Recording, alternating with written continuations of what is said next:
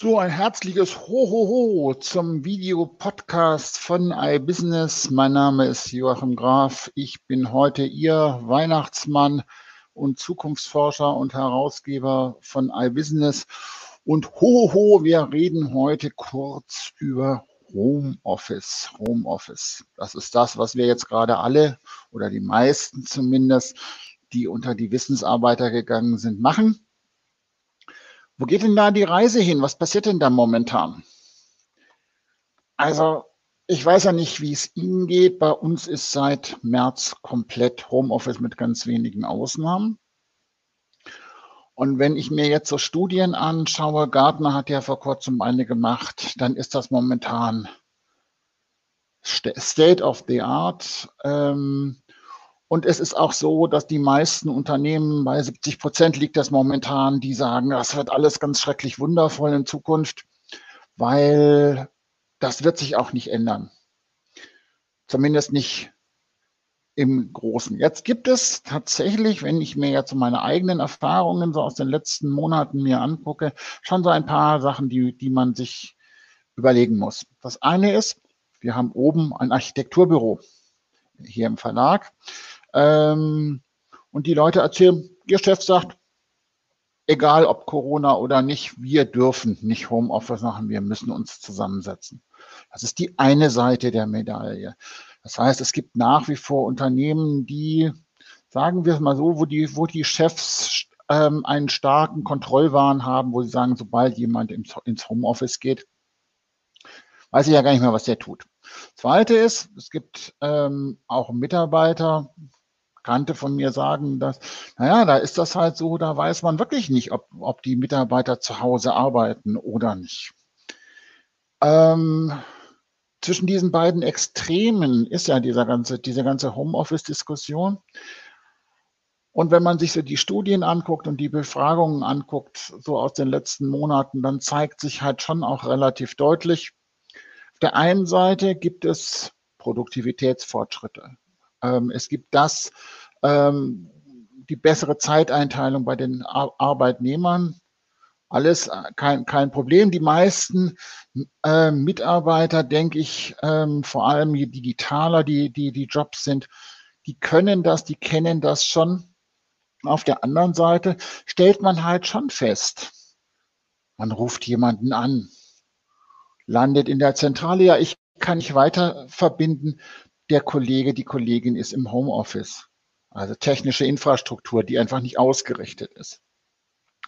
Oder, ah, das muss, ich weiß nicht, wie, wie, das, wie das bei Ihnen ist, wenn Sie mit Kunden sprechen, ähm, wenn da die Projekte stattfinden. Ähm, oh, das dauert dann immer noch länger und die Korrektur und die Abstimmungsschleifen und noch ein, eine Videokonferenz und noch eine, eine Telefonkonferenz die Zeiten sind da schon auch deutlich länger, habe ich so den Eindruck, weil vieles, was, was eben in den Unternehmen so zwischen Tür und Angel oder mal eben in zehn Minuten zu dritt besprochen wird, da muss man jetzt einen Zoom aufsetzen, da muss man jetzt konferieren, das muss man protokollieren und so weiter und so fort. Das heißt, Homeoffice hat ja nicht nur Vorteile aus der Erfahrung raus, sondern das hat auch tatsächlich Nachteile.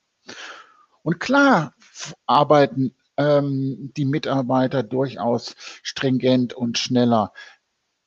Das ist wie mit alleinerziehenden äh, Müttern. Die sind, wenn die nur eine Halbtagsstelle haben, deutlich produktiver als ein normaler Arbeitnehmer. Das ist zumindest die Erfahrung, die ich gemacht habe. Aber natürlich auf Kosten auch der Mitarbeiter und auch der Erreichbarkeit. Das heißt, diese Trennung zwischen Arbeit und Privatleben ähm, ist deutlich schwieriger. Hybrid, das heißt die Mischung zwischen ähm, Präsenzarbeit ähm, und Homearbeit, ist vermutlich die, das Mittel der Wahl. Also wir hatten das ja vor Corona, hatten wir ja schon auch Kolleginnen und Kollegen, die zwei Tage hier, drei Tage da, ähm, einen Tag zu Hause, ähm, vier Tage im Verlag oder umgekehrt. Wir haben einzelne Mitarbeiterinnen und Mitarbeiter, die fast nie reinkommen oder nur einmal die Woche. Das hat eigentlich immer ganz gut funktioniert, weil man sich da auch abstimmen konnte und weil man vor allem, der Mensch ist ja ein soziales Tier. Ähm, wo, wo man sich dann auch gesehen hat. Und das ist tatsächlich etwas, was wir seit, seit März merken, ähm, dass die Kolleginnen und die Kollegen tatsächlich auch nach diesem sozialen Kontakt auch im, im, unter den, den, den Kollegen selber auch hungern. Also das ist ein wirklich großer Bedarf und das fehlt. Und das fehlt mir auch, muss ich auch sagen, ähm, weil auch die, die Abstimmungsschleifen, die Kommunikationsschleifen halt auch länger geworden sind. Ich denke, wir werden im Jahr 2021 mehr Homeoffice sehen. Das wird tendenziell deutlich mehr. Das wird auch nicht zurückgedreht. Das ist auch ein Learning, denke ich, der Unternehmen. Was geht, was geht nicht. Das ist ein Lernen auf Seiten der Mitarbeiter. Was ist sinnvoll, was ist nicht sinnvoll. Und es ist sozusagen auch eine soziale Übereinkunft, eine soziale Sprachregelung. Bis wann darf ich eigentlich anrufen? Ähm, was für ein Messenger muss ich stumm schalten, wenn ich, zu, wenn ich zu Hause bin? Ab welcher Uhrzeit? Wie funktioniert das mit eigenem Arbeitsplatz? Ähm, die, diese ganzen Dinge, das wird sich so im Lauf der nächsten ein, zwei, drei Jahre stärker lösen. Da wird es einfach praktikablere Lösungen geben.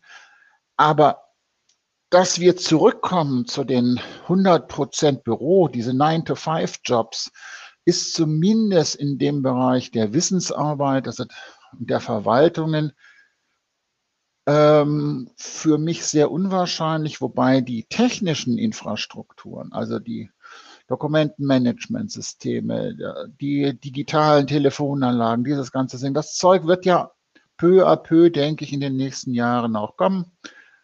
Und dann werden wir hohoho, Homeoffice deutlich mehr sehen, ohne dass man das merkt. Danke, dass ihr zugehört habt. Links wie immer unten. Bis zum nächsten Mal. Tschüss.